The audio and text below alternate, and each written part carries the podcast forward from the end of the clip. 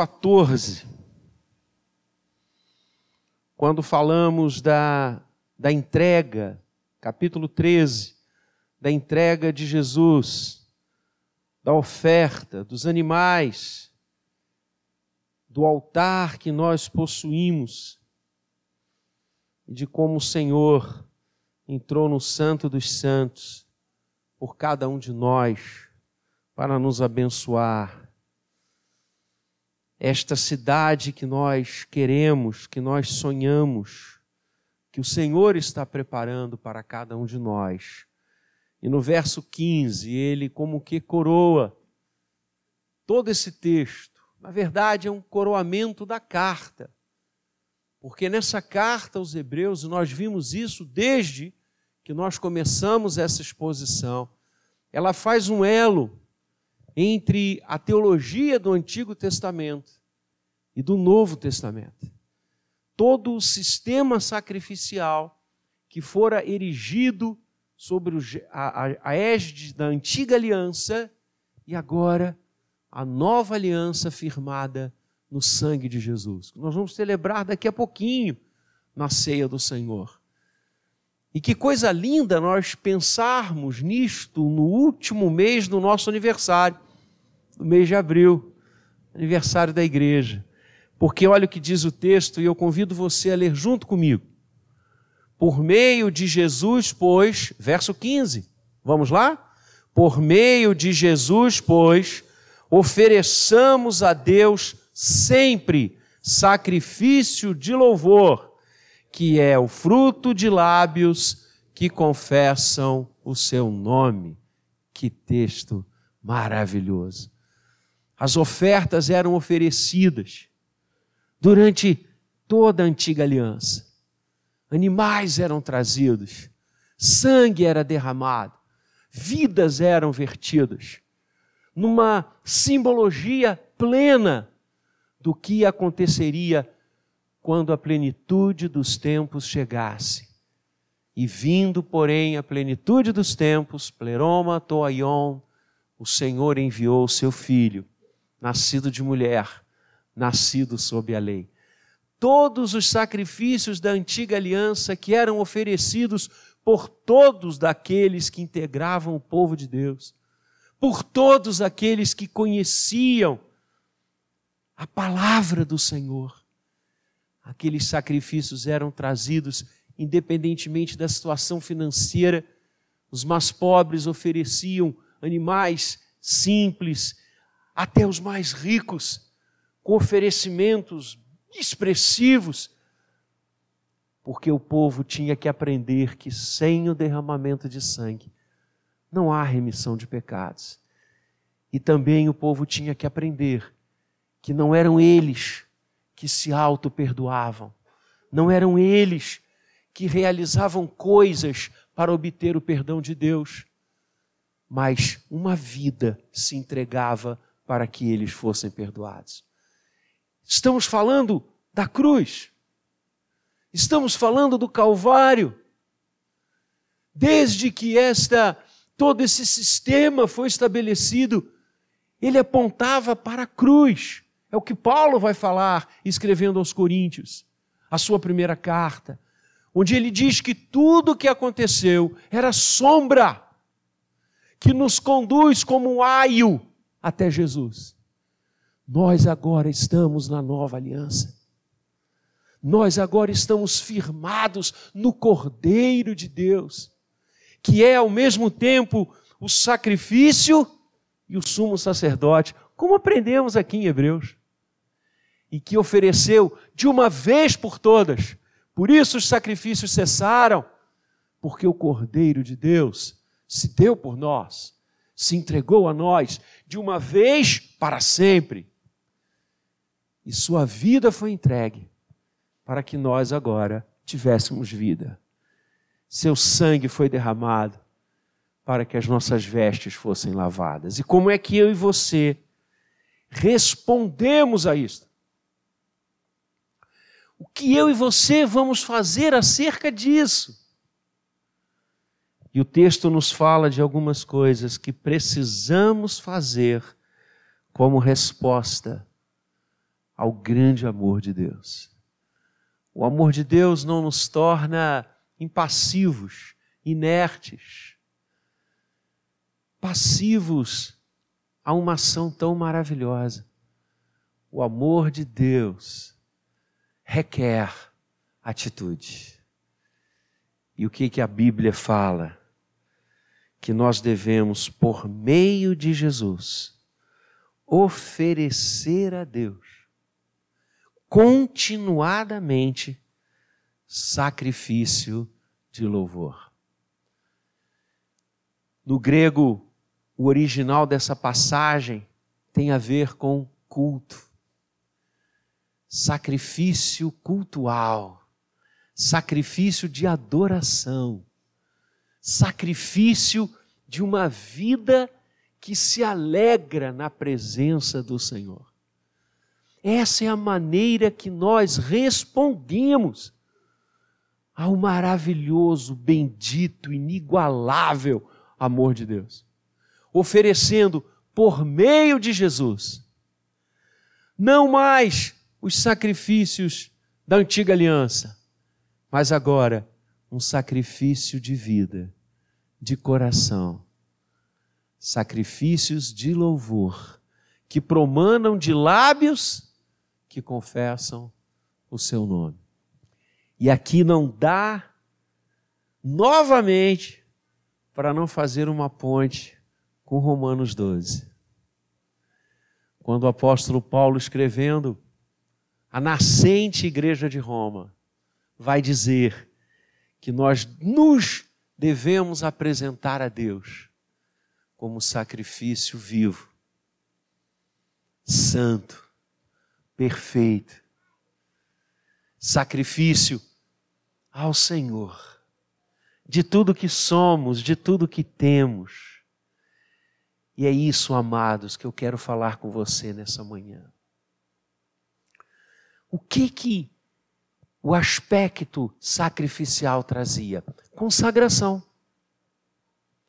A palavra que conduz toda a, a, a, todo o aparato sacrificial era consagração.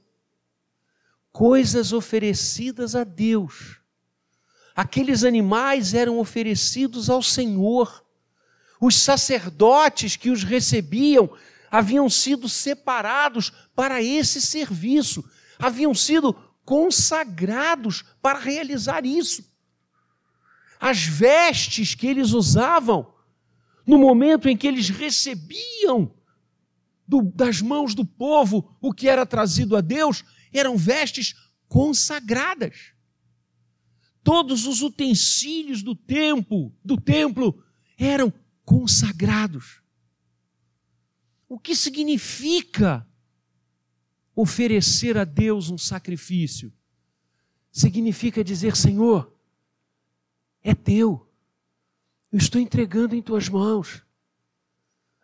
Consagrar separar para um uso específico. O que significa, irmãos, viver hoje uma vida consagrada? Uma vida de entrega. Uma vida que se oferece a Deus. Essa é a resposta. Aqueles animais, e nós vamos fazer essa junção algumas vezes, aqueles animais que eram trazidos em sacrifício precisavam ser perfeitos. Eles não podiam ter nenhuma nódoa, nenhuma marca. Eles tinham de ser puros, sadios. Por quê? O que, que Deus estava querendo ensinar ao povo? que eu e você não podemos entregar a Ele restos, não podemos entregar a Ele o que sobra, não podemos entregar a Ele qualquer coisa. Por isso o texto vai dizer: ofereçamos a Deus por meio de Jesus. O Senhor é perfeito e nós precisamos nos entregar perfeitamente a Ele. Você já reparou como é que nós damos a Deus o resto?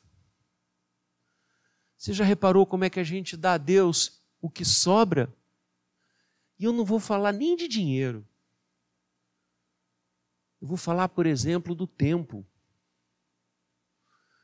Como nós oferecemos pouco do nosso tempo ao Senhor.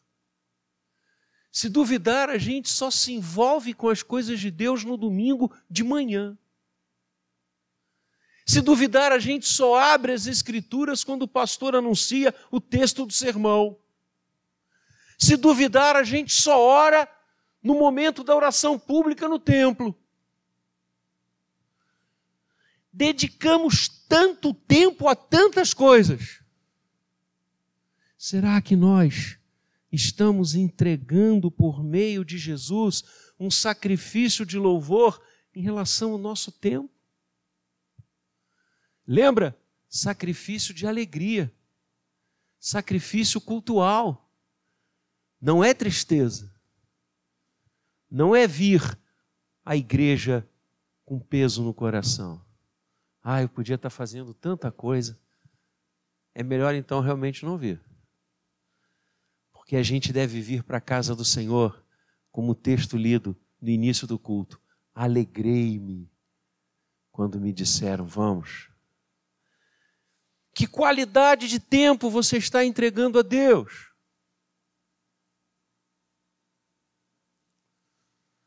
Que qualidade da sua força, segundo lugar, você está entregando a Deus?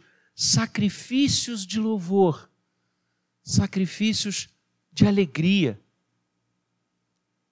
Que força você tem entregado ao Senhor?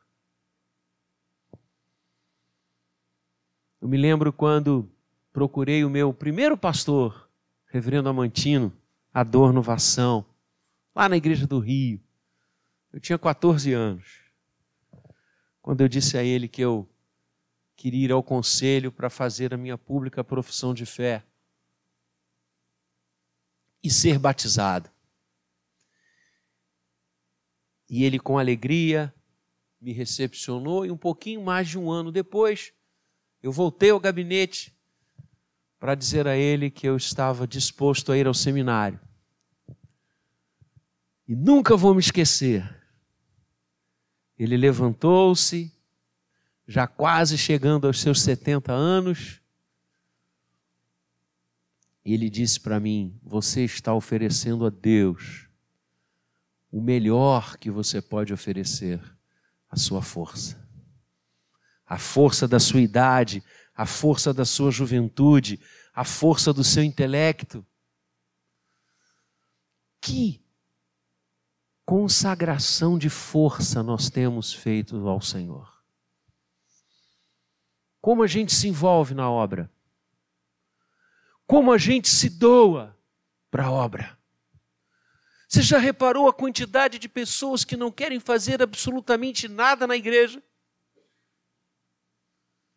Você já reparou a quantidade de gente que tem uma tendência de consumir as coisas da igreja apenas? Quer consumir um bom templo, quer consumir uma boa música, quer consumir uma boa mensagem, quer consumir um tempo agradável de permanência, conforto, bem-estar. E o que, que a gente está fazendo? O que, que a gente está fazendo? Eu conheci uma igreja no interior do Paraná. Já contei isso aqui, aquilo me impactou, eu era seminarista. Era um templo lindo, muito bonito. Nós chegamos cedo lá.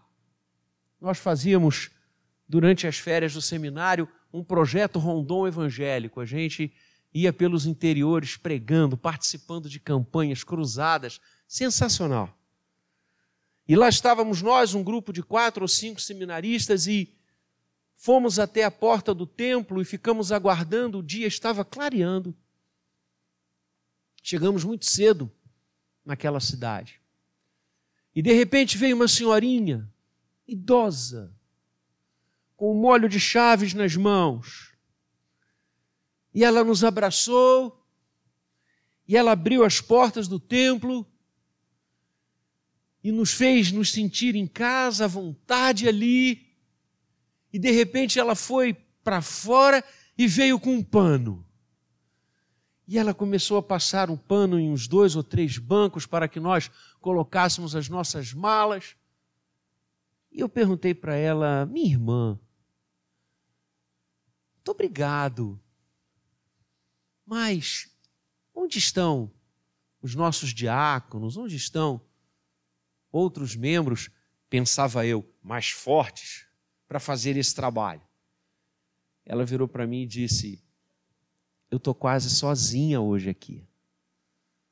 A nossa cidade é uma cidade pequena e as pessoas crescem prosperam e vão embora. E esse templo aqui, ela disse para nós, eu me lembro dele abarrotado de pessoas. Hoje, não temos nem dez pessoas na igreja. Mas eu continuo abrindo o templo todos os domingos. Eu continuo limpando todos os bancos. Eu continuo arrumando tudo como se fosse encher novamente. Aquilo me tirou lágrimas. Ela estava consagrando a Deus a sua força, independente da sua idade. E nós éramos todos muito jovens ali. E eu fiquei pensando: caramba,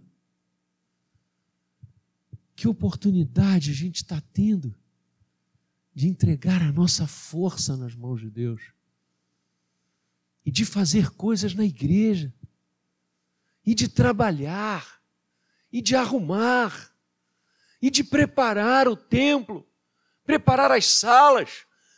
Muitas vezes, irmãos, nós passamos pelas salas da igreja, vemos alguma coisa no chão e deixamos no chão. Parece que não é nosso. Não, mas não é meu. Como não é seu? A igreja é sua. Se a igreja não está arrumada, a culpa é sua e minha. Se a igreja não está limpa, a culpa é sua e minha. Porque nós devemos entregar a Deus sacrifícios de louvor envolvendo a nossa força.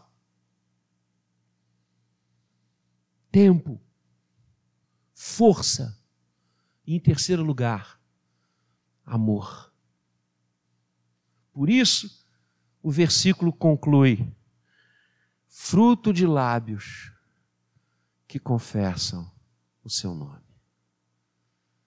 Isso é amor.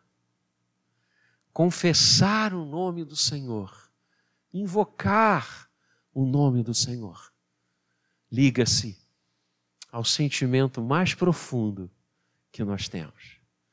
Por isso, amados, nós lemos no Antigo Testamento e quando a gente chega aos profetas, isso fica claríssimo. Não que desde o Êxodo Moisés não tenha falado isso algumas vezes com o povo, mas os profetas são muito incisivos. E Deus através daqueles homens, algumas vezes disse a Israel, que então já tinha uma estrutura de templo, de adoração, de sistema sacrificial, de louvores, de música, de dezenas e dezenas e dezenas de instrumentos que eram tocados durante a adoração. Devia ser uma coisa realmente fantástica. O templo em si já era belíssimo, uma maravilha. E você lê nos salmos a quantidade de músicos que participavam dos cânticos e conduzir Israel. Devia tremer as estruturas. E o Senhor vai dizer várias vezes aos profetas: o que, que adianta vocês se reunirem com tanta beleza, com tanta organização, com tanta coisa humana que salta aos olhos, se o coração de vocês está longe de mim. Quantas vezes o Senhor fez chegar essa fala? Até mesmo sobre os sacrifícios. Deus vai dizer algumas vezes pelos profetas: que, que adianta vocês trazerem bois, ovelhas, cordeiros? E ele fala ali em alguns momentos de um, um número exponencial. Se o coração de vocês está longe de mim, o que molda é o que a gente tem dentro. Por isso que sem fé é impossível agradar a Deus, como Hebreus nos ensina. O sacrifício que Deus quer que nós ofereçamos por meio de Jesus é o sacrifício do nosso amor a Ele. Isso é consagração. Consagração não é ato externo, é ato interno. É o que vem de dentro. É o que faz o coração bater mais forte, o sangue circular mais rápido. É o amor ao Senhor. Nossa igreja chega aos 28 anos porque nós amamos a Cristo Jesus. Nós queremos entregar a Ele a nossa vida, que é o sacrifício perfeito. Porque Ele fez o perfeito sacrifício por nós. Não queremos entregar coisas, queremos entregar a gente. Queremos dar a Ele o nosso tempo. Queremos dar a Ele a nossa força. Queremos dar a Ele o nosso amor. É isso que nós entregamos ao Senhor. É isso que nós trazemos ao Senhor. Nosso tempo para Ele. Vamos cuidar mais da nossa vida com Deus. Vamos orar mais. Vamos estudar mais a palavra. Vamos viver a igreja mais. Não ache que você cumpre o seu compromisso com Deus vindo à igreja domingo de manhã, ou domingo à noite, ou domingo de manhã e de noite. Você vive com o Senhor 24 horas por dia. Dedique a Ele o seu tempo. Dedique a Ele a sua força. Quantas coisas você faz lá fora, faça aqui também. Dedique ao Senhor a sua capacidade de trabalho. Dedique ao Senhor o que você realiza tão bem fora dos muros da casa dele. E faça aqui. Realize aqui. Com alegria. Com gratidão a Deus. E finalmente, dedique ao Senhor o seu amor. Não faça como aqueles nove leprosos, dos dez que foram curados. Apenas um voltou. Não seja como um daqueles nove. Volte e louve a Deus. Volte e se entregue a Deus. Volte e diga: Senhor, o meu louvor é fruto do meu coração para ti, dos lábios que confessam o teu nome. E eu quero confessar o teu nome onde eu for. Eu quero ser conhecido como teu aonde eu for. Aonde eu estiver. A minha vida é um sacrifício a ti. E o sacrifício que a gente entrega a Deus, quando dedicamos a Ele o nosso tempo, a nossa força e o nosso amor. Não é sacrifício de morte, como na antiga aliança, porque ele já morreu. É um sacrifício de vida, porque ele ressuscitou. Vamos viver para Deus. Vamos viver como sacrifício vivo, santo e agradável ao Senhor. Vamos dar a Ele o que somos, nos entregando, nos consagrando, nos dedicando para vivermos, como diz Paulo, expressando em todos os momentos o bom perfume de Cristo. Façamos isso e entregamos atra... entreguemos através de Jesus o nosso viver, amando, servindo e dedicando-se ao Senhor por mais quantos anos a graça dele permitir que estejamos aqui. E quando fecharmos os nossos olhos para essa realidade e os abrirmos imediatamente para contemplarmos aquele que nos amou e por nós quis morrer, nós ouviremos dele aquela frase maravilhosa: Venha, servo bom e fiel, passa para o gozo do teu Senhor. Que ele nos abençoe, que abençoe a nossa igreja, que continue a conduzir a nossa igreja